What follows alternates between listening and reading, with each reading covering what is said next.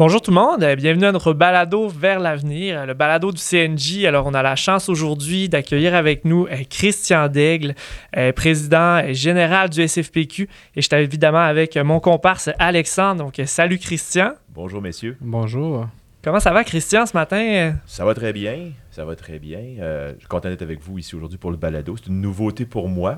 J'ai déjà donné des entrevues à des journalistes, mais pas en balado. Alors ça va être une première pour moi aujourd'hui.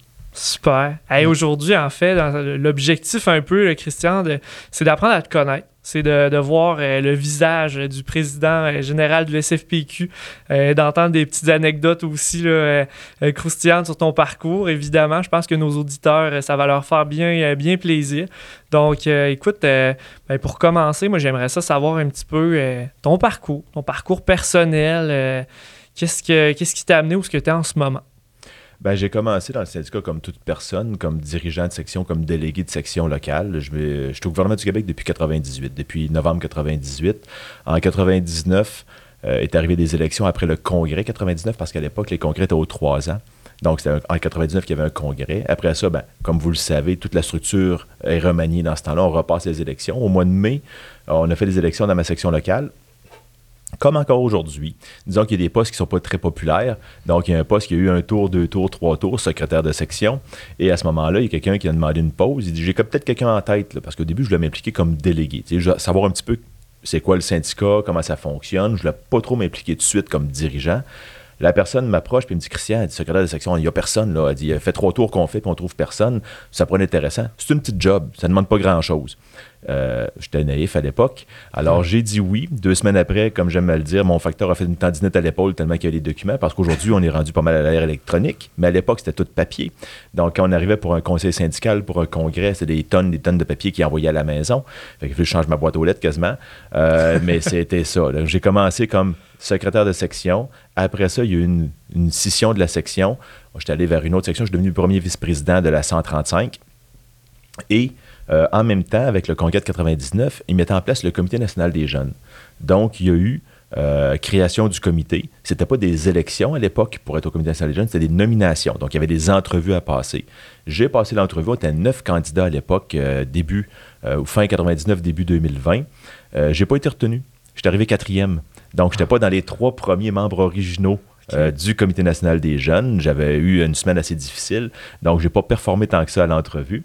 Euh, J'étais arrivé quatrième, euh, mais deux mois après la nomination du premier comité, déjà, il y a une personne du comité qui a lâché, qui a dû euh, quitter le Comité national des jeunes. Alors, au lieu de refaire des entrevues, ça faisait juste deux mois, ben, ils m'ont appelé, ils m'ont dit le prochain salé, ça t'intéresse-tu? Alors, j'ai dit oui. J'étais arrivé avec Michel puis avec Sylvie à l'époque, qui étaient les autres des membres originaux du comité. Et on a commencé l'aventure comme ça du Comité national des jeunes. Donc, le monde me disait tout le temps, tu étais du comité original? Techniquement, non. Je suis arrivé deux mois après la mise en place du premier comité. Euh, on a travaillé ensemble jusqu'en 2005, de 2000 jusqu'à 2005. Euh, J'étais là au comité pendant tout ce temps-là. Les autres membres ont euh, changé. Sylvie et Michel sont partis pour différentes raisons, des promotions, et ainsi de suite. Jean-François Sylvestre est venu, Madeleine Como est venue. Après ça, il y a eu, euh, j'ai oublié son nom, mais une fille de Montréal également qui est venue faire un tour. Donc, il y a eu plein de monde qui ont, euh, qui ont bougé au niveau du comité. Et en 2005, euh, j'ai été élu à l'exécutif national avec le congrès de 2005. Entre-temps, entre 2002 et 2005, en 2002, il y avait un autre congrès, puis on avait mis en place des formateurs. Donc, pour donner de la formation à travers les nouveaux dirigeants délégués, mais c'était des dirigeants qui donnaient cette formation-là. Ce n'était pas les représentants des représentants régionaux. Alors, j'ai à la première cohorte de formation de 2002 à 2005 avec Steve Dorval à l'époque. Donc, on était euh, deux équipes à Québec. Une des deux équipes a été prise par contre pour faire l'équité salariale, le grand projet d'équité qu'on avait au niveau du gouvernement du Québec et du SFPQ.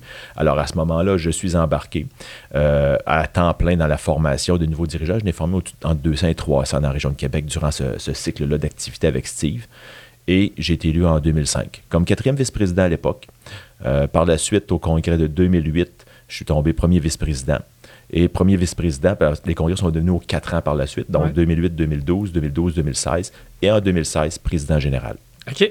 Ça a quand même été une ascension assez rapide. Euh, ce que j'ai, du moins, ce que, ce que j'en ai, compris, c'est euh, tu es passé local, puis tout de suite au, national également. Ben effectivement, on parlait tantôt d'anecdotes croustillantes. Je peux vous en compter une justement par rapport à ça. euh, ça dépend quel croustillant. Là. On va rester dans les limites parce qu'on est enregistré, bien sûr.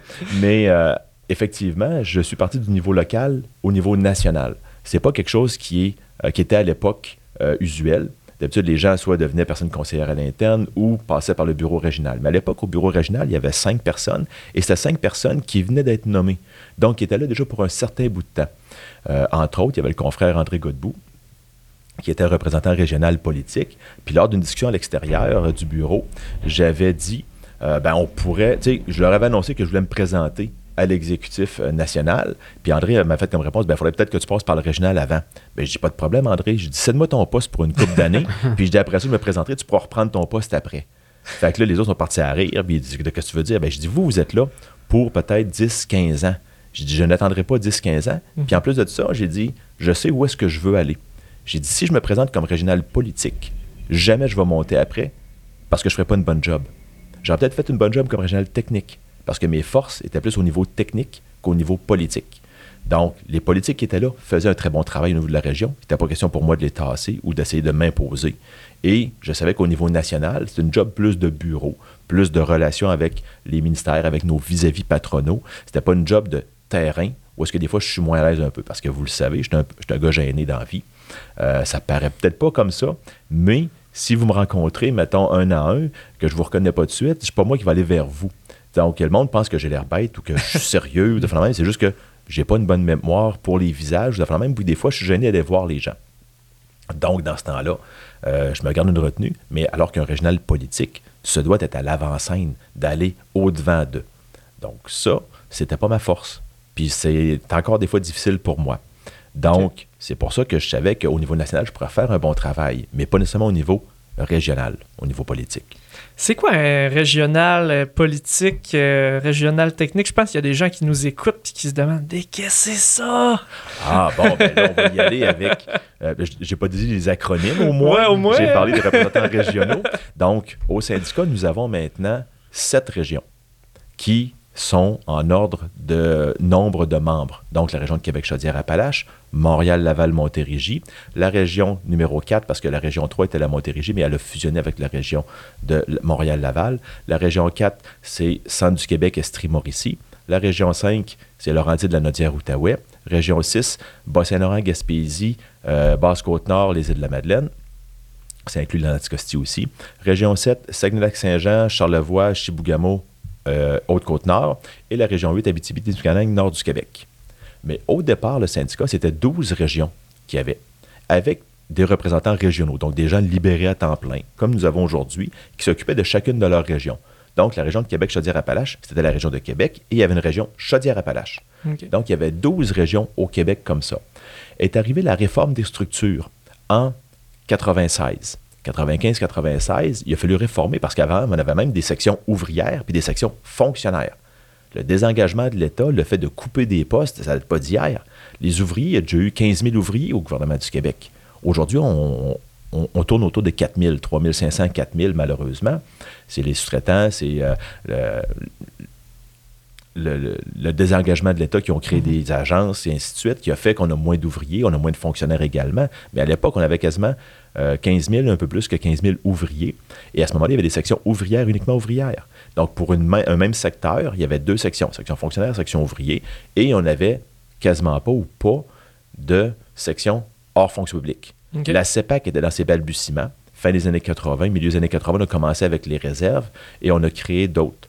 Euh, accréditations par la suite. Mais Corem, on avait le Mont-Saint-Anne, qui était des fonctionnaires, qui étaient dans le gouvernement du Québec. La, montagne appartient toujours au gouvernement du Québec. Puis c'est un gestionnaire qui gère les équipements puis la station. Mais c'était des membres du SFPQ à l'époque. Donc, tout ça fait que quand les membres ont commencé à diminuer, en 96, on a fusionné les sections ouvriers et sections fonctionnaires ensemble et on a également réduit le nombre de régions. On est passé de 12 régions à 8 régions. Et à ce moment-là, on a décidé en même temps de mettre en place des représentants régionaux avec des fonctions différentes. Donc, des représentants régionaux politiques qui s'occupaient de la vie syndicale des sections, de chapeauter des sections, de, rencontrer également les assemblées de sections locales pour aider au bon fonctionnement de chacune de ces sections-là. Et il y avait des représentants régionaux techniques qui, eux, répondaient à des questions d'application de conventions collectives, d'application des frais de déplacement qui avait une instance à Québec. J'ai un dirigeant qui s'en va à Québec, qui part de la Gaspésie.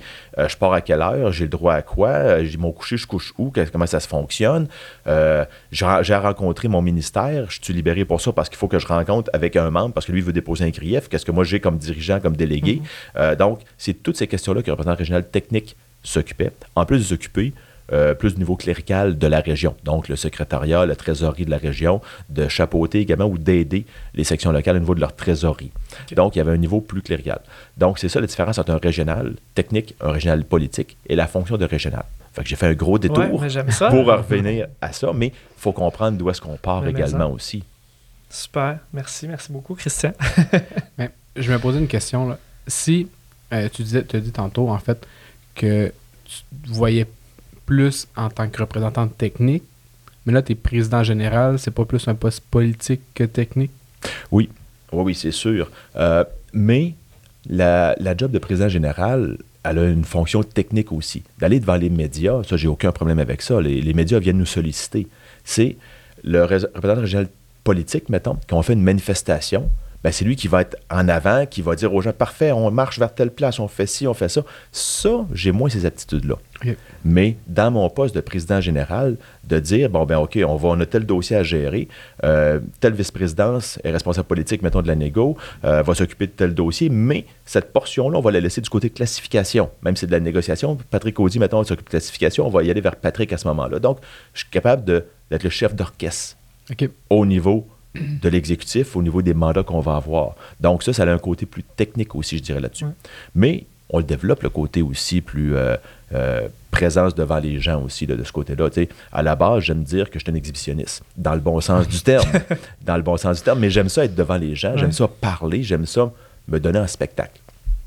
Avant le gouvernement du Québec, avant d'être euh, syndiqué au SFPQ. J'ai travaillé deux ans comme moniteur de français, professeur de français euh, à l'extérieur au Nouveau-Brunswick. Donc, j'aimais ça d'être devant la classe, devant les jeunes, que les jeunes me regardent, puis que on, partage, puis que je leur transmette des connaissances, puis qu'ils apprennent des choses. J'ai été euh, tuteur le soir pour d'autres élèves en difficulté aussi. J'aime ça être devant les gens, puis j'aime ça les aider, puis j'aime ça travailler avec eux. C'est mon côté exhibitionniste que je dis que j'aime ça. Donc, comme une manifestation, d'aller faire un discours en avant, j'adore ça.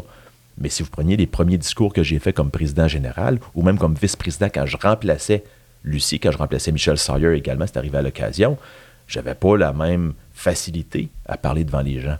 Donc là, aujourd'hui, ça s'est développé aussi.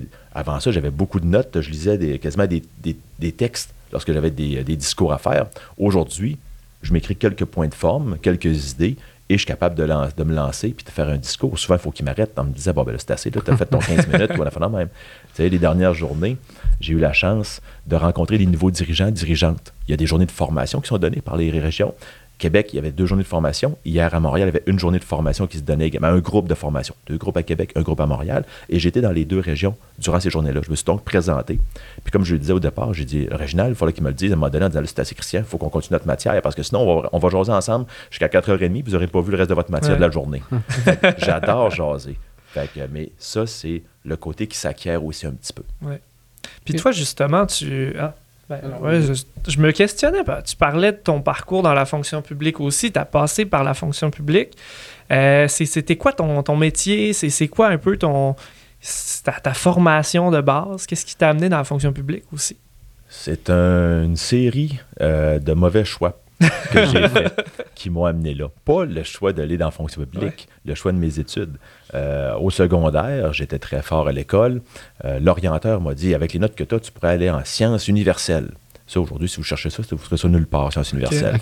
À l'époque, parce que là, faut dire, je suis rendu à 51 ans aujourd'hui. Là. Fait que je suis pas mal plus vieux que les gens qui écoutent le balado, j'imagine. Euh, puis à l'époque, sciences universelles, c'est que tu avais tes sciences pures, tu avais tes sciences santé. Sciences santé, tu en allais du côté de la médecine, mettons, ou tu en allais du côté des, emplois vers la santé. Sciences pures, c'était plus des emplois au niveau euh, du physique, chimie, ainsi de suite. Tout ça. Euh, je trouvais microbiologiste intéressant. Euh, je trouvais le nom bien fun. Je ne savais pas ce que ça faisait dans la vie. je pense que j'aurais pas été bon non plus nécessairement de ce côté-là, pas avec ce que je fais aujourd'hui. Mais il m'a dit, l'orienteur a dit, vu que tu as des bonnes notes, va-t'en en sciences universelles. Donc, les cours faciles que tu prends, les cours en à côté de ton curriculum, mais ça va être des cours qui vont être difficiles, qui vont te permettre d'ouvrir les deux portes. Mais je me suis rendu compte au cégep que j'aimais pas les sciences dans un d'un point de vue plus euh, pointu. Jamais des sciences en général, comme on a au secondaire, mais pas d'un point de vue plus pointu. Alors à ce moment-là, mes notes ont dégringolé. Assez que j'ai pris une, quasiment une session off, où est-ce que j'ai fermé mes livres, mais je suis resté dans mes cours pareil, et ça l'a retardé d'une demi-session, une demi-année, mon entrée à l'université. Mes notes pour entrer en droit à ce moment-là n'étaient pas assez fortes. Je suis rentré en sociologie. Fait que j'ai fait une session de sociologie, j'ai fait mes quatre cours que je voulais faire parce que je me concentrais. Au lieu d'en prendre cinq, je devais en prendre quatre, avoir des très bonnes notes. J'ai eu des excellentes notes. Puis quand je suis arrivé à la session d'après pour rentrer en droit, ils m'ont dit ben non, il faut que tu aies fait une session complète parce que ça nous prend tes notes pour pouvoir rentrer. Les notes n'étaient pas rentrées officiellement au registraire. J'ai fait une deuxième session en sociologie. Quand je suis arrivé, j'ai dit, m'ont appliqué en droit. Ils m'ont dit, ça prend 15 crédits minimum. J'avais fait quatre cours, j'avais juste 12 crédits. Là, j'étais rendu à une troisième session en sociologie. Fait que rendu en troisième session, là, à troisième euh, demi-année, là, j'ai dit, je vais finir mes, études en sociologie à place. Fait que je suis resté en sociologie.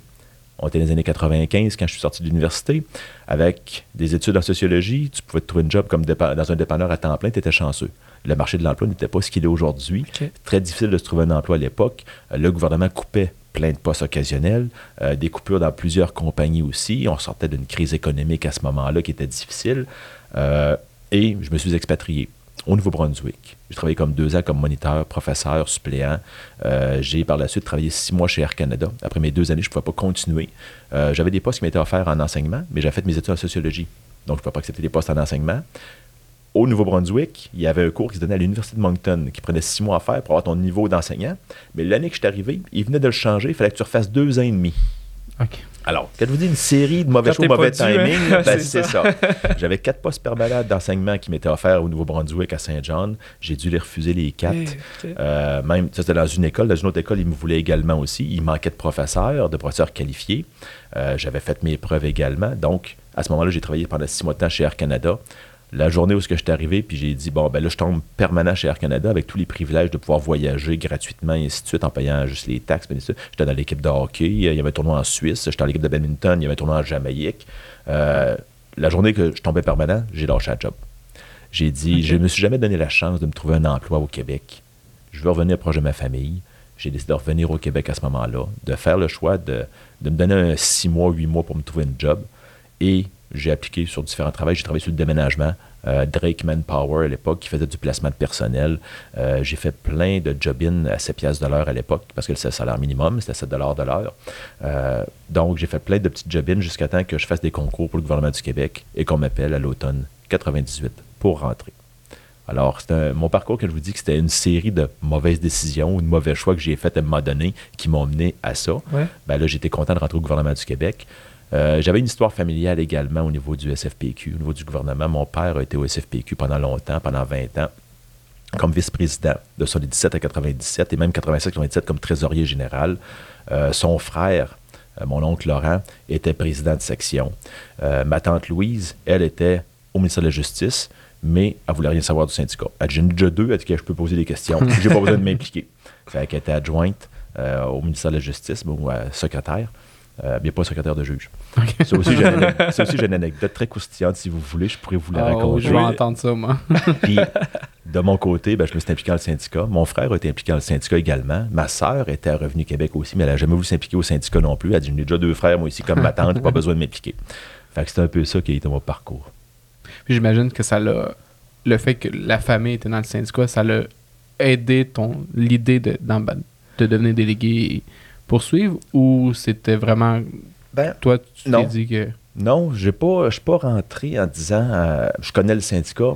Ce que je connaissais du syndicat, c'était le social. Je connaissais les parties, je connaissais quand j'allais au bureau avec mon père le samedi ou le dimanche parce qu'il y avait des choses à travailler, puis moi j'allais faire un tour au bureau, voir ce que ça avait de l'air. Euh, je rencontrais les gens quand j'étais haut comme trois pommes, maintenant je mesure quatre pommes, fait que c'est pas si pire, mais euh, je rencontrais euh, les, gens du bureau, ils me connaissaient tous, euh, même qu'au début, quand je suis rentré, sur les afficheurs, les, téléphones qu'on a, ça marquait C. d'aigle. Puis le monde répondait Salut Clément, comment ça va Parce que mon père c'est Clément d'aigle, moi c'est Christian d'aigle, c'est les mêmes initiales. Fait que ça, c'était assez drôle. Fait qu'ils m'ont surnommé le Kid. quand je suis rentré, ils me disaient pas Christian, ils disaient le Kid. C'était plus facile pour, pour, pour, me nommer. mais je savais pas c'était quoi la job à faire au syndicat. C'est pour ça qu'au début, tantôt, je vous ai dit, je voulais m'impliquer comme directeur ou comme délégué seulement pour apprendre puis voir si j'aimais ça. Puis après ça, dire, ben, si j'aime ça, je veux aller plus loin? Parce que le côté social, ça, je l'aime. Ça, j'ai aucun problème du côté social. Là. Ça va faire. C'est toujours du fun de faire du social au syndicat. Mais est-ce que la job que tu as vraiment à faire avec les membres, tu veux la faire, puis t'aimes la faire? c'est pour ça que je voulais m'impliquer juste au début pour voir l'image. Et celui qui m'a poussé à être secrétaire de section, qui est euh, Feu Georges Nadeau, il est décédé aujourd'hui, a déjà été à l'exécutif national. Mais il, était il avait été battu à des élections, il était revenu au niveau du centre de recouvrement. Et euh, anecdote aussi, c'est mon père qui l'avait battu aux élections quand, quand il est arrivé à un congrès de 83. Donc, à ce moment-là, quand il est revenu au niveau de la section locale, ben, il a continué quand même à, s'impliquer un petit peu sans être dans la structure même. Puis c'est lui qui m'a poussé à m'impliquer initialement au niveau du syndicat. Ah, c'est le fun. Mhm. Vraiment. Mais c'est quoi, mettons, tu dirais ton plus gros, euh, ton plus gros coup de cœur quand tu as découvert ce que c'était le syndicat, ce que c'était le SFPQ? Mon plus gros coup de cœur, euh, je vous dirais, c'était de voir l'énergie que les gens mettaient à vouloir défendre les membres puis défendre les dossiers. Pas juste les dossiers des membres, mais les dossiers de la société en général. Le syndicat, le SFPQ, est à l'image un petit peu de la société. On évoluait à partir de la Révolution tranquille les années 60, euh, les années 70, euh, toute la mise en place de la social-démocratie, le fait de, vouloir mettre en place un filet social pour les citoyens du Québec, ça l'a amené la fonction publique à se développer. La RAMQ, après ça, Retraite Québec, Revenu Québec même à l'époque. C'est, on est la seule province qui s'autodétermine à partir de, des rapports d'impôt. Les autres provinces ont fait un rapport d'impôt et à ce moment-là, le fédéral nous retourne de l'argent comme province.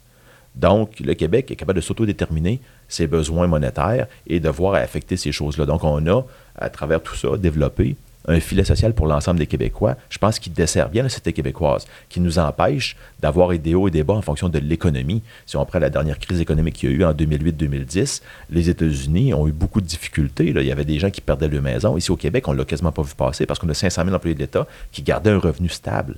Les entreprises privées ont eu un petit peu de misère, mais il y a eu quand même euh, un certain niveau de vie qui a été maintenu au Québec, puis un certain niveau économique qui a été maintenu à travers tout ça. Donc, l'ensemble de la société québécoise s'est développé à travers les décennies, travers la Révolution tranquille, et la fonction publique a suivi ce chemin-là. Le SFPQ a été, à travers ces années-là également, le fer de lance de différents combats pour maintenir des services publics, tout en défendant les membres également.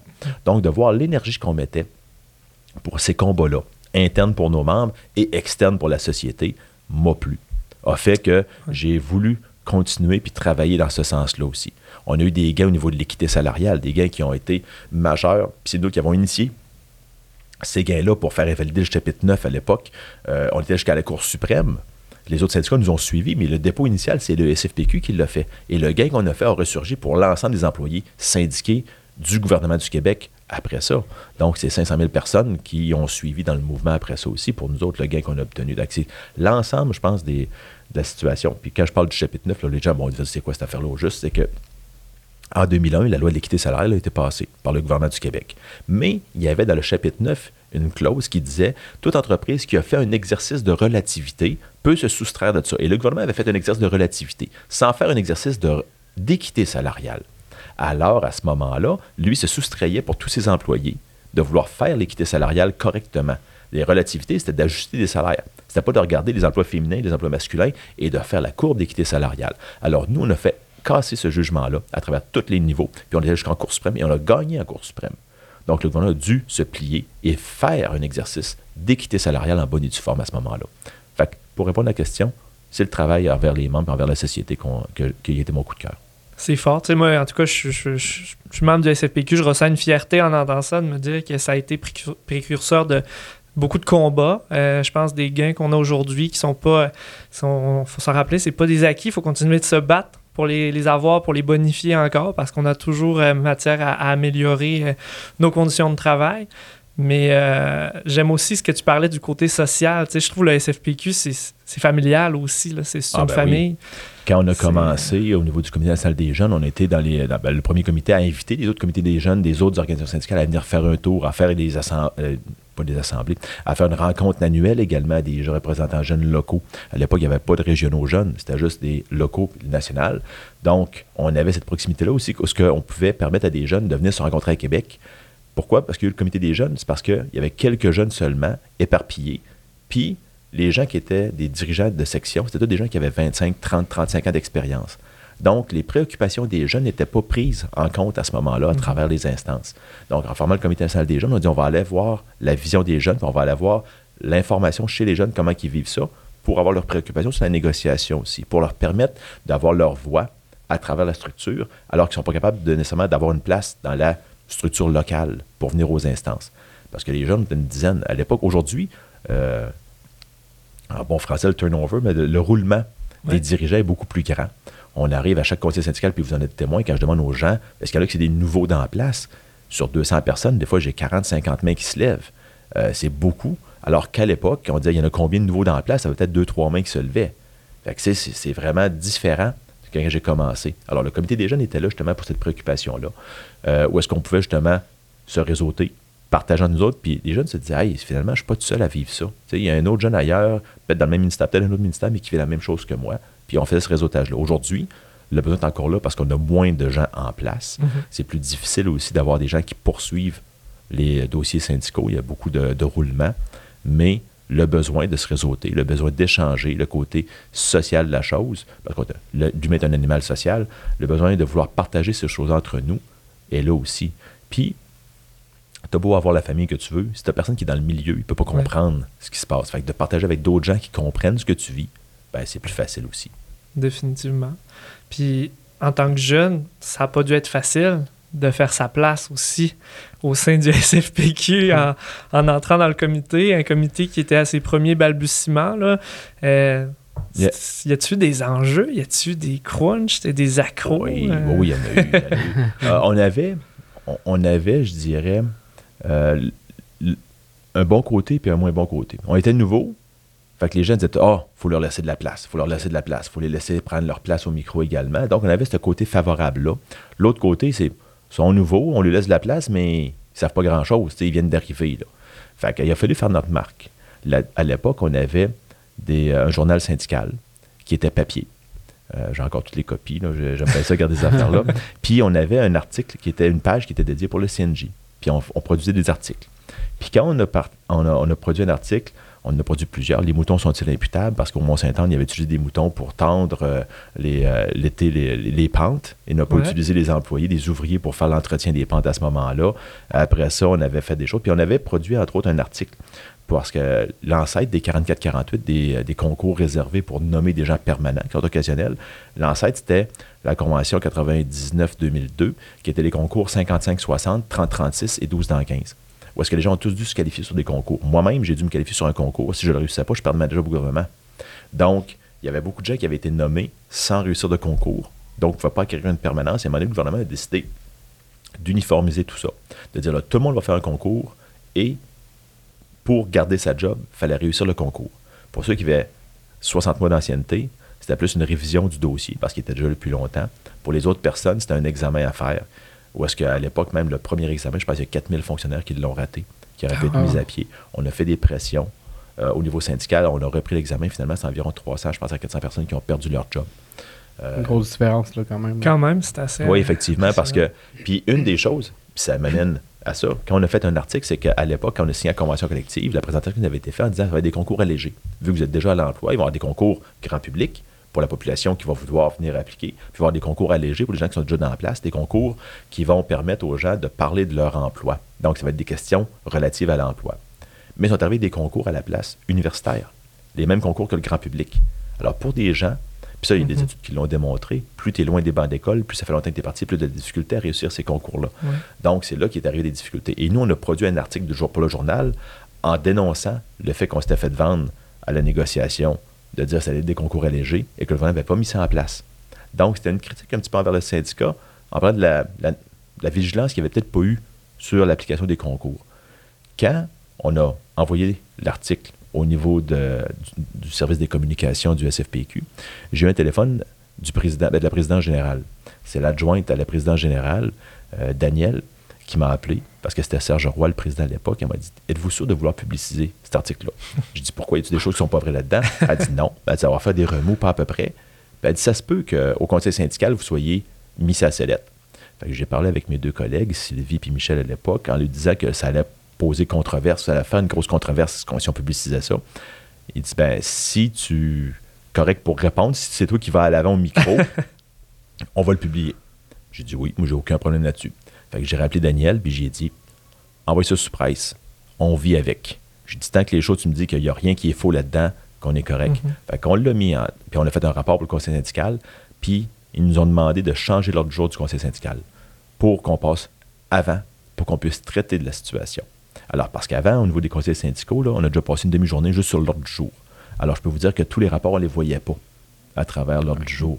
Donc, on- il y a beaucoup de choses qui restaient de côté. Comité national des femmes, comité national des jeunes, souvent le rapport restait sur la glace, puis là, on repassait deux, trois conseils syndicaux sans pouvoir passer. Donc, on, ajoutait Ah. des informations où on, coupait un petit bout, puis on le mettait un autre petit bout avec un autre, puis on, on, on, on- on rapiéçait ça pour toute la durée qu'on n'avait pas passée pour faire notre rapport éventuellement.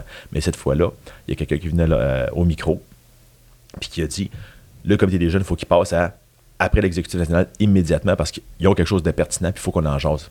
Fait que là, il y en a qui nous ont critiqué au micro, il y en a qui nous ont dit, qui nous ont félicité également aussi. Puis, je pense qu'on a suscité le débat à ce moment-là. Fait que oui, on avait le côté favorable, pour Ouais. revenir à ta question, ouais. mais il y avait le côté aussi où que on était sous la loupe à savoir est-ce qu'ils sont capables, s'ils avancent, s'ils avancent des controverses, sont-ils capables de les défendre, sont-ils capables de s'expliquer Ouais. également? Puis ça, là-dessus, là, à chaque fois que j'ai mis un, pa- un- un mot sur un papier, j'ai jamais reculé de ce que j'ai dit, j'ai jamais reculé de ce que j'ai fait non plus. Ça, c'est. Tu peux pas arriver puis t'avancer, puis après ça, tu es obligé de te reculer. Ouais. Parce que le monde te prenne plus au sérieux après. Crier au loup, là, il n'y a Mhm. plus personne qui écoute. Fait que quand tu avances, mais tu avances au fur et à mesure comme ça. Prendre une crédibilité, d'être capable de te défendre sur la place publique aussi. Là, si tu as amené ça, tu vas être capable, bec et ongle, de défendre ton point de vue puis de l'expliquer. là. C'est euh, c'est une constance aussi. Puis je me, me posais une question parce que moi, j'ai rentré dans la fonction publique, ça fait à peu près six ans. Puis j'ai des collègues qui me disaient, euh, il y a eu des bouts aussi où si tu étais bleu, euh, niveau politique, tu étais bleu, tu continuais ton contrat. Malheureusement, tu étais une autre couleur au niveau politique, tu étais floché parce que Ben c'était oui. très politique.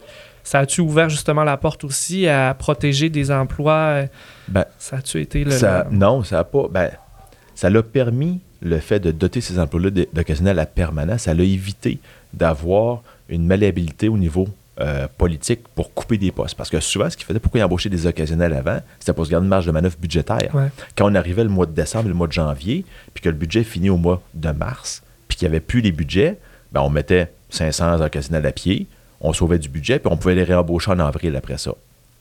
C'est ça qui faisait pas notre affaire en disant l'émission, il faut qu'ils se poursuivent. Mhm. Les gens, tu peux pas euh, avoir du monde jetable comme ça, puis euh, tes, tes embauches, tes, tes pied. Fait c'est pour ça qu'on a doté ces postes-là de façon permanente. Mais ce que tu parles, que les, euh, les gens changeaient, euh, les fonctionnaires changeaient en- au gré des couleurs du parti politique, ça, c'est arrivé bien avant. C'est ça qui a amené la permanence au gouvernement du Québec. Le fait d'avoir une permanence au gouvernement du Québec, c'est pour éviter la partisanerie politique. Mon père l'a vécu. Avec son oncle, il allait pêcher sur les clubs à l'époque, les clubs gouvernementaux, et son, son oncle avait une carte, je crois, de l'Union nationale. Fait qu'il est arrivé une journée où est-ce que les élections avaient eu lieu la veille, l'Union nationale avait été défait, euh, me semble que c'est l'Union nationale. Fait qu'ils sont rentrés le matin, puis c'était ses chums qui étaient à Guérite. Fait qu'il a montré sa carte du parti, puis il dit parfait, tu peux aller pêcher sur tel lac, il n'y a pas de problème. Le soir, quand il est revenu, il avait changé les gardes à Guérite parce que c'était le nouveau parti qui était rentré, puis il avait placé son monde à ce moment-là. Fait que quand il est ressorti le soir, l'oncle, mon mon père, s'est fait apostropher en disant C'est la dernière fois pour les quatre prochaines années que tu mets les pieds ici. Ouais, fait que, ouais. il dit À un moment donné, là, peut-être que tu auras la chance de revenir, mais il dit Ça ne sera pas durant notre temps ici, à nous autres. Parce que la fonction publique, c'était ça à l'époque. Ceux qui conduisaient les camions à neige, ceux qui conduisaient les niveleuses, ceux qui, qui, qui travaillaient dans les bureaux, c'était tous des gens qui avaient des affinités avec un parti politique, qui avaient travaillé pour les élections, pour le bon parti, qui avaient été bénévoles, qui avaient... De... Fait qu'on plaçait notre monde après les élections. C'est une façon de récompenser les gens au niveau des élections. Alors ça, ça donnait tout le temps une couleur au gouvernement. Et les gens, je dirais, trouvaient que le gouvernement n'était pas nécessairement bon ou performant parce que c'était pas des gens qui étaient là par conviction de faire une job gouvernementale, ils étaient là à cause des convictions politiques. Alors, ce faisant, quand on a dit, puis on va mettre en place une permanence dans les années 60, ben à ce moment-là, c'est devenu une, une administration impartiale. Donc, on a Mhm. voulu couper l'administration du volet politique pour éviter justement que des commandes politiques ou des décisions administratives soient prises pour le bien de la cité québécoise, mais qu'il y ait une couleur politique à ça. Donc, c'est pour ça qu'avec la permanence, on, on était capable d'avoir le côté administratif qui prenait des décisions pour la société, la bonne façon de faire les choses, sans avoir l'influence du ministre qui venait dire ben là, il ne faudrait pas que ça soit prise comme décision parce que ça ne sera pas bon pour ci ou pour ça. Donc, c'est ce qui s'est passé avec la permanence au gouvernement du Québec. Donc, la permanence, c'est pas d'avoir une job à vie, c'est d'avoir un espace entre le pouvoir politique et le pouvoir administratif pour bien appliquer les droits et devoirs qu'on a. C'est la même affaire que le DPCP. Le DPCP, le directeur des poursuites criminelles et pénales, est indépendant du pouvoir politique. Il a sa façon de pouvoir faire les choses et de prendre les décisions. Donc, si il y a une poursuite criminelle à entreprendre contre quelqu'un, quand même que le ministre arriverait à côté et dirait Hey, celui-là, c'est mon ami, il ne faut pas que tu fasses ça. Le DPCP est indépendant du pouvoir politique. Donc, il n'y a pas à subir la pression de dire je n'irai pas porter des accusations parce que, parce que là, on aurait un système de justice qui n'aurait plus de crédibilité à ce niveau-là. Donc, c'est un peu ça qu'on a fait avec la fonction publique en nommant cette permanence-là pour les gens. J'ai deux questions en une. Alors, je vais partir mon chrono, puis... Euh, non, mais en fait, la première question, ça serait euh, euh, ta vision du syndicat pour 2023 et le, et, le futur. Puis, par la, par la même occasion, on va savoir... oui, on a eu des gros gains par le passé qui ont marqué le, SFPQ, mais qu'est-ce qui pourrait... Ça serait quoi notre prochain gain ou le, prochain, projet qu'on pourrait aller chercher pour justement aller rechercher le, la faveur du public, la, la, faveur du, des citoyens. OK. On va se décliner en plusieurs réponses, je pense, tes deux questions. la vision du SFPQ, pour moi, la vision du SFPQ, c'est euh, être à différents niveaux. C'est de continuer d'avoir être un syndicat indépendant. Euh, puis ce que tu me poses là comme question, euh, les, membres de l'exécutif national me l'ont demandé. Les gens des régions me l'ont demandé également. Les représentants régionaux des différentes régions me l'ont demandé. J'ai produit, lors de mon, de mon, premier mandat de 2016 à 2020, la vision de la présidence. Donc, de donner mes orientations stratégiques, qui a mené également l'administration du SFPQ à élaborer un chemin ou avec différents points à établir ou différentes choses à obtenir au niveau du SFPQ aussi. Euh, j'ai refait le même exercice mm-hmm. pour ce cycle-ci donc, le document est à veille de, se terminer pour voir où est-ce qu'on devrait aller. Puis ça, je le partage avec les membres de l'exécutif et avec les régions également aussi, parce que je ne suis pas quelqu'un qui, qui, qui, dirige tout puis qui veut faire tout seul. Je veux partager mon leadership. J'ai un leadership qui est partagé. Je ne suis pas le seul à vouloir prendre les décisions. Souvent, j'ai amené l'exécutif à partager même des documents avec les régions avant que nous, on l'adopte en exécutif. Euh, je vous dirais même le rapport du congrès de l'exécutif national. À chaque conseil syndical, à chaque congrès, l'exécutif prépare un rapport, le présente. Le dernier congrès est un congrès d'orientation. Donc, on prenait des décisions pour le futur. On a élaboré nos propositions. Puis avant de l'adopter, puis de l'envoyer partout, j'ai dit, on va le partager avec les régions pour voir si on est dans le champ.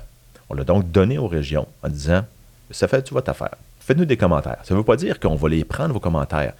Mais si toutes les régions avaient dit, mettons, tel sujet, vous êtes champ gauche complètement, mhm. on y aurait peut-être pensé. Il y a peut-être des jours, on a dit, bon, on va le maintenir parce que nous, on pense que, mais on aurait pu être, on aurait, il aurait pu nous influencer. Fait que c'était pas un, pas un document où ce que les autres devenaient, je dirais, décisionnels là-dedans. Il n'était pas imputable de ça. Puis il aurait pu arriver au Congrès et dire, vous avez marqué ça, c'est pas correct ce que vous avez marqué, je propose qu'on n'adopte pas cette proposition-là.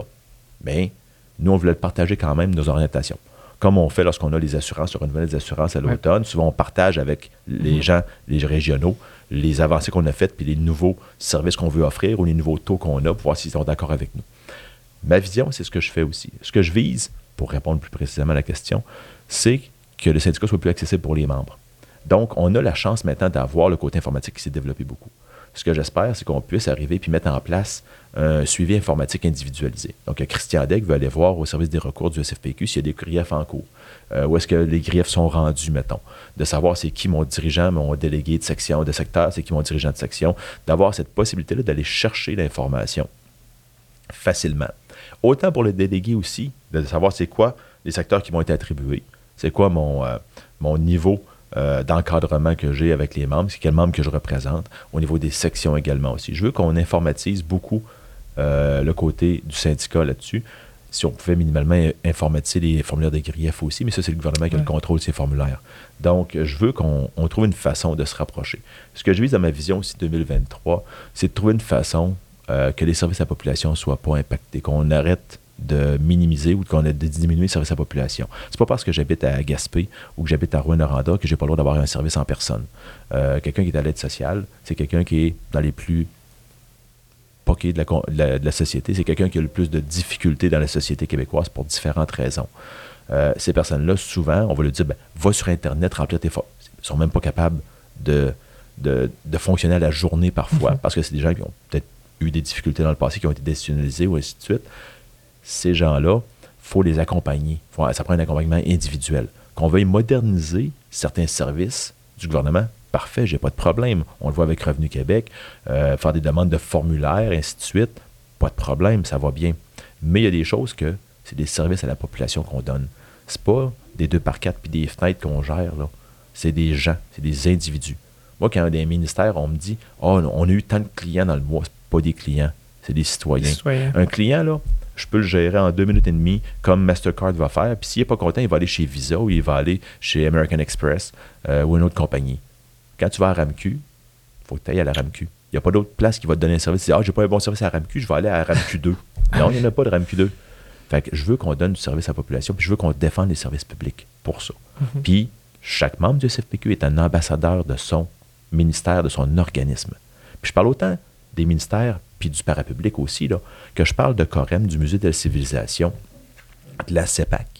Euh, S'il y a quelque chose qu'on a eu besoin pendant la pandémie, c'est bien la CEPAC, de pouvoir s'aérer le cerveau, de pouvoir sortir de chez nous, de pouvoir aller prendre l'air. Euh, on, a on a retrouvé ces espaces-là publics qui étaient les nôtres, qui ont toujours été les nôtres, mais qui étaient peut-être sous-utilisés, qui étaient peut-être sous-évalués au niveau de l'impact euh, émotionnel, l'impact individuel que ces, gens- que ces places-là peuvent avoir chez nous. Donc, c'est toutes ces personnes-là qui sont au SFPQ, qui sont des ambassadeurs, je Mhm. pense, dans leur milieu de travail auprès de la population. Fait que ça, je souhaite qu'on soit fiers de nous, qu'on soit fiers des services qu'on donne à la population, puis qu'on les mette de l'avant. Fait que ça, c'est des interventions politiques qu'on a à faire parce que j'ai pas le contrôle sur les services publics, malheureusement. Ça irait pas mal mieux sinon, je pense. Mais euh, non, plus sérieusement, c'est ça. Les gains à venir qu'on a à voir maintenant. Là, je vous ai parlé des gens au SFPQ, des membres qu'on représente, puis de la population. Si on parle du SFPQ puis des gains qu'on a à venir pour les membres qu'on représente, ben là, c'est dans le cadre des négociations. On voit qu'avec la pandémie, le télétravail s'est beaucoup développé pour certains groupes de travailleurs, pour d'autres moins. Je parlais de la CEPAC, entre autres. Je parlais des, ouvriers également, autant ceux qui sont sur la route que ceux qui sont nos cuisiniers en prison, que ceux qui sont dans les pépinières également aussi. Ce pas des emplois qui peuvent faire du télétravail, ce pas des emplois qui peuvent être transformés en termes de télétravail. Mais pour les fonctionnaires qui peuvent faire du télétravail, ben c'est de le mettre dans la convention collective. Ça va être un gros cheval de un grand cheval de bataille aussi. Les gens qui ont à venir au bureau, il y aura peut-être des demandes aussi pour dire ben, qu'est-ce qu'on fait de ces gens-là maintenant? On donne-tu un incitatif monétaire vu qu'ils viennent au bureau et qu'ils ont des charges supplémentaires à assumer? Euh, Ça sera à voir avec la négociation. Les conventions collectives sont pas mal rendues matures. Donc, les gains qu'on avait à avoir sont, sont donnés.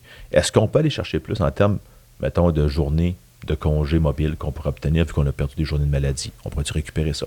On pourrait-tu trouver une façon de bonifier euh, les horaires de travail?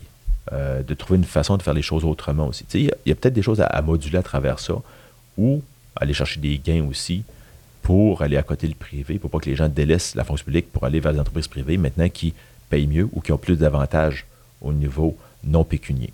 Donc ça, je pense que oui, il y a des gains là-dessus. Les autres gains qu'on a comme syndicat, c'est d'embarquer dans les combats sociaux qu'on fait pour l'ensemble de la société québécoise. Dans, dans la coalition 18 piastres de l'heure, on travaille pour l'ensemble de la société, puis on travaille par la bande également pour les membres qu'on représente, parce qu'on a des membres qui sont à- au salaire minimum dans nos accréditations. Il y a des gens qui commencent au salaire minimum chez nous au SFPQ. Là.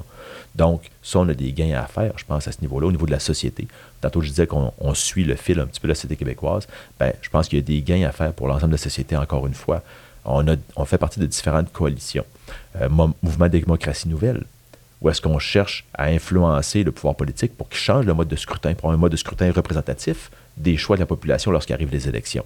Alors que la CAQ avait dit oui à ce projet-là initialement lorsqu'elle était à l'opposition, qu'elle arrive au pouvoir, puis que là, elle dit non, non, non, le monde n'en veut plus, puis nous on n'en veut plus non plus.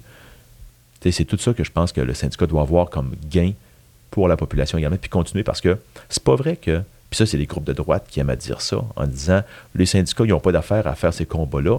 Si le citoyen veut quelque chose, il va le faire.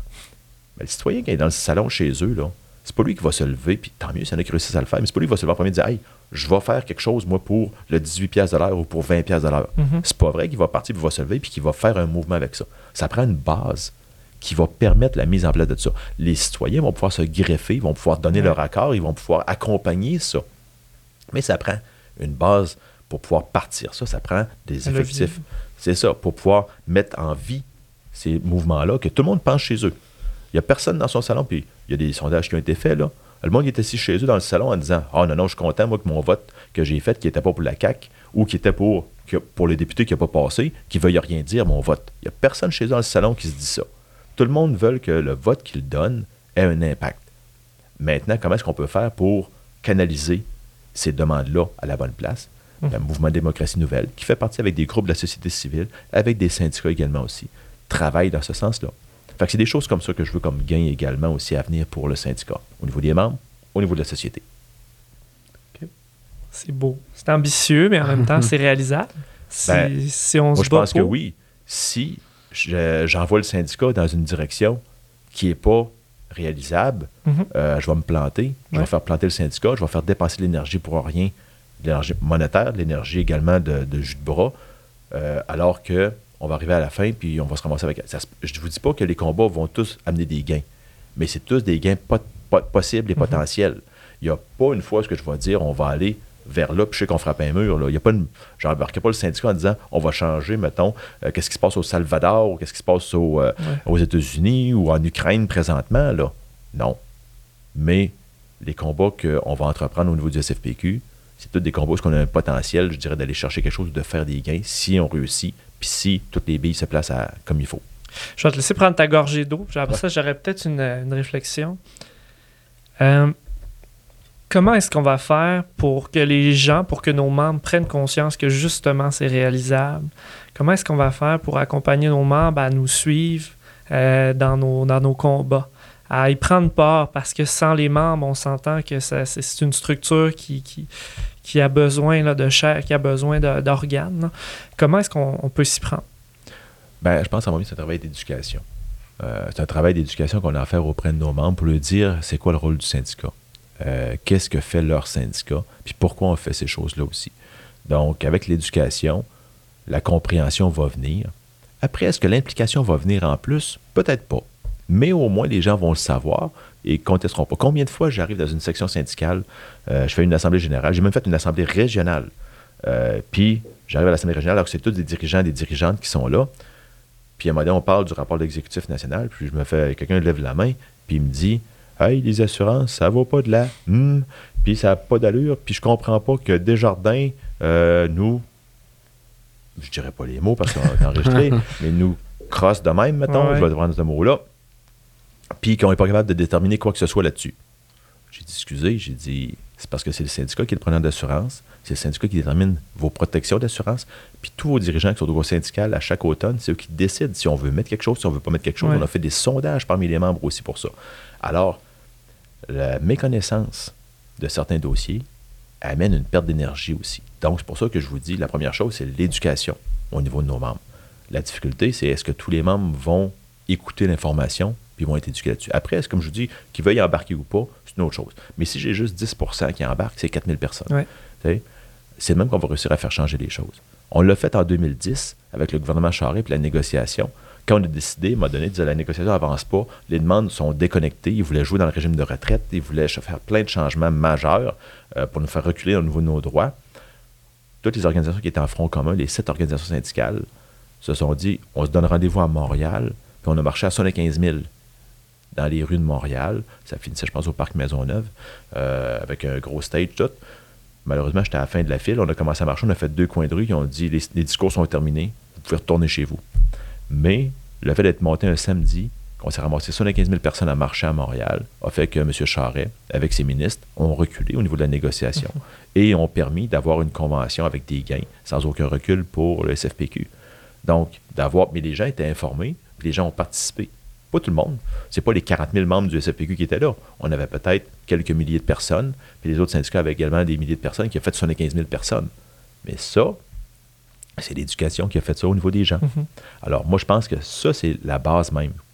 D'éduquer d'éduquer nos gens sur les combats qu'on fait, qu'ils les comprennent. Peut-être que ça va faire allumer quelqu'un aussi de dire Hey, vous n'avez pas pensé, peut-être qu'il y a ce combat-là aussi qu'on devrait avoir, ou qu'on devrait faire, ou qu'on devrait adresser.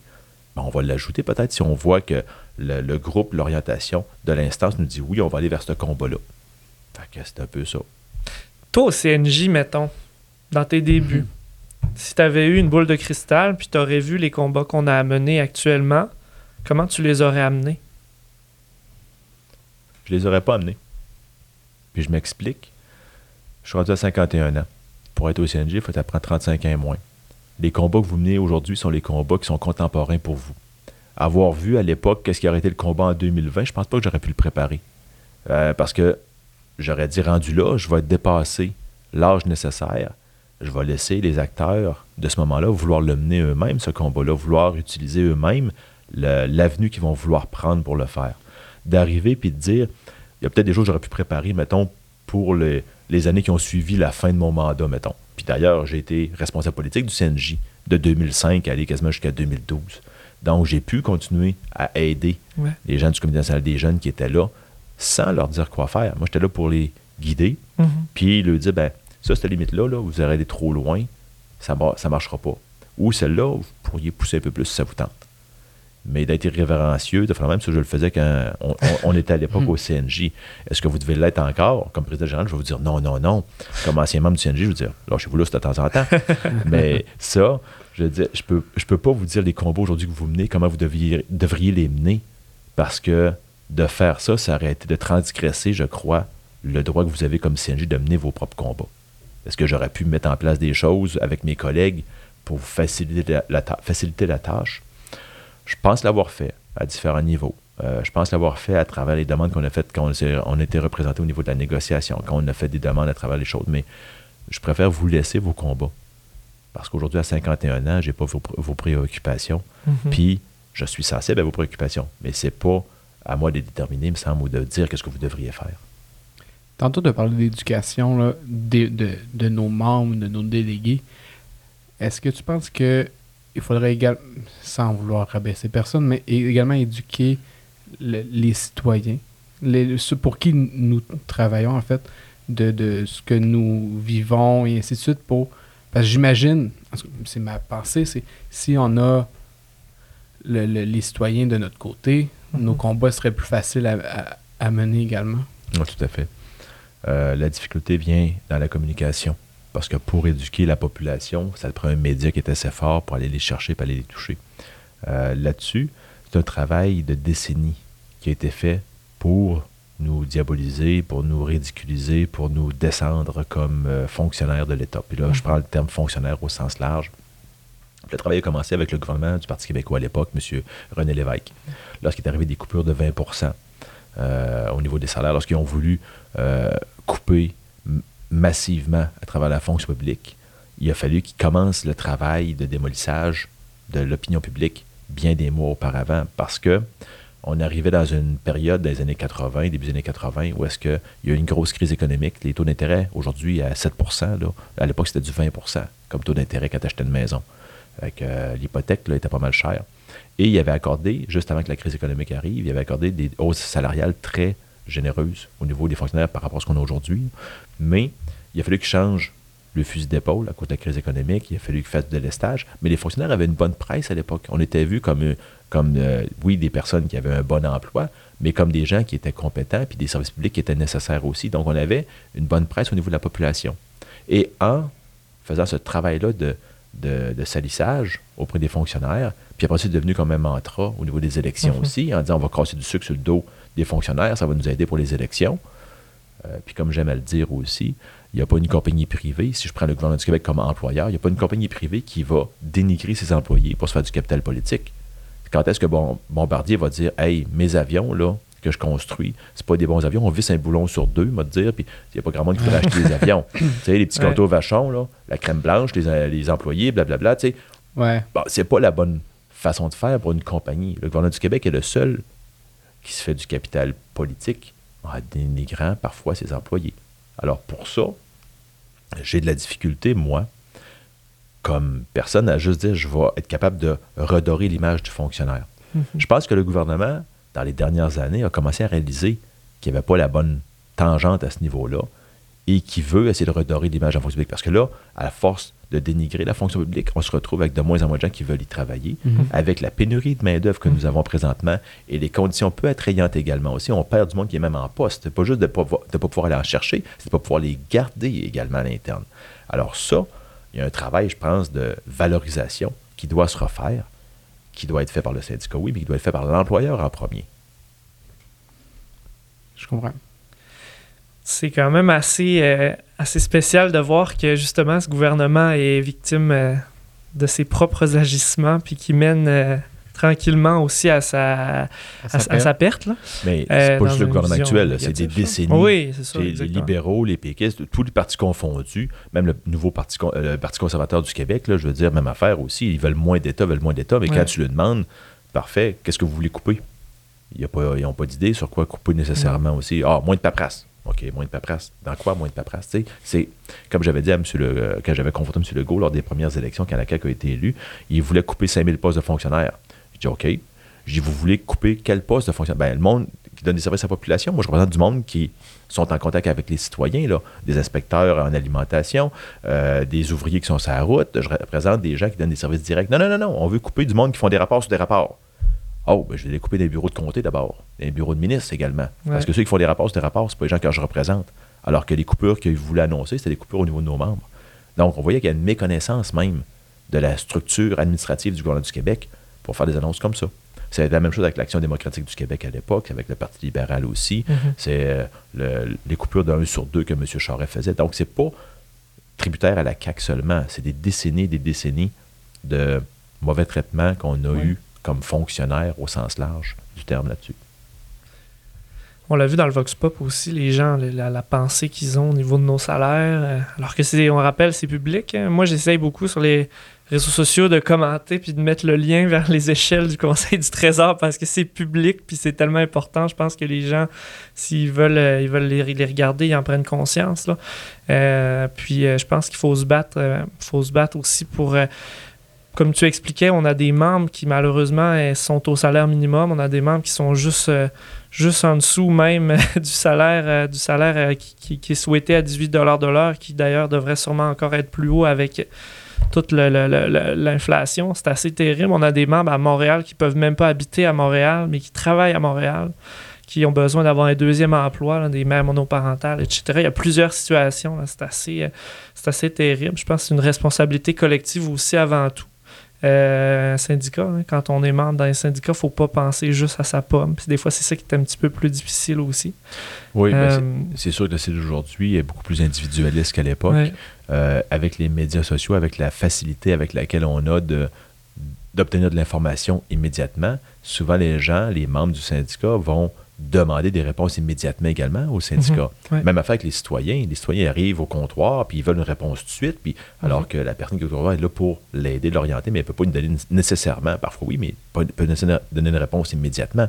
Mais on est rendu dans le, le- le- comme la nourriture, là, le service rapide. Ouais. On est là pour tout de suite avoir l'information. Les membres envers nous, c'est le même principe, alors que parfois, ça peut prendre plus de temps pour arriver au résultat escompté. là. Mhm. Fait que ça, c'est plus difficile, comme tu le dis. Pour avoir la qualité aussi, je pense, sans exact. escamoter. là. Exactement.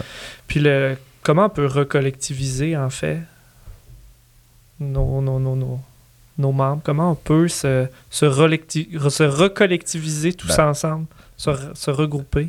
Je pense que c'est en partageant. En voyant que si on fait un gain à tel niveau, OK, c'est peut-être pas ce que moi je voulais personnellement, mais je vais aller chercher une partie de ce que je voulais là. Ouais. Puis, si je vais individuellement, je vais peut-être avoir exactement ce que je veux, mais je suis seul sur quar- sur 40 000 personnes à vouloir ça. Si à la place, j'ai moins ce que je veux à 100% mais qu'à 50% de ce que je voulais, je vais chercher 20 000 personnes, ben là, peut-être que j'ai un combat qui va être capable d'être gagné.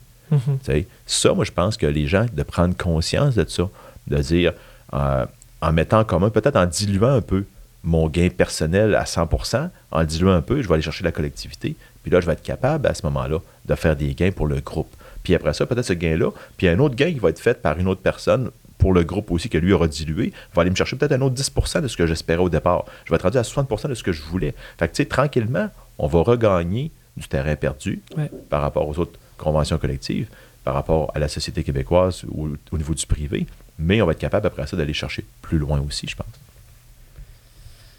Euh, J'ai peut-être. on a cogné à la porte. alors, euh, je vais peut-être avoir une dernière question pour toi. Euh, comme première expérience dans un balado, du moins, comment tu as apprécié, ou si tu pas apprécié, là, mais comment comment tu as trouvé ça? Ben, j'ai pas aimé ça. On a cogné à la porte ben trop vite. là. J'ai plein d'histoires. Moi, j'aurais continué. j'avais- là. J'ai plein d'histoires croustillantes que je voulais continuer à, à jaser Ah, avec vous autres. Dont entre autres le ministère de la. Justice. Fait que je sais qu'Alexandre tu viens du ministère. Ouais. Fait que, euh, mais j'ai plein d'affaires, il y a plein d'histoires que j'aurais aimé ça vous raconter.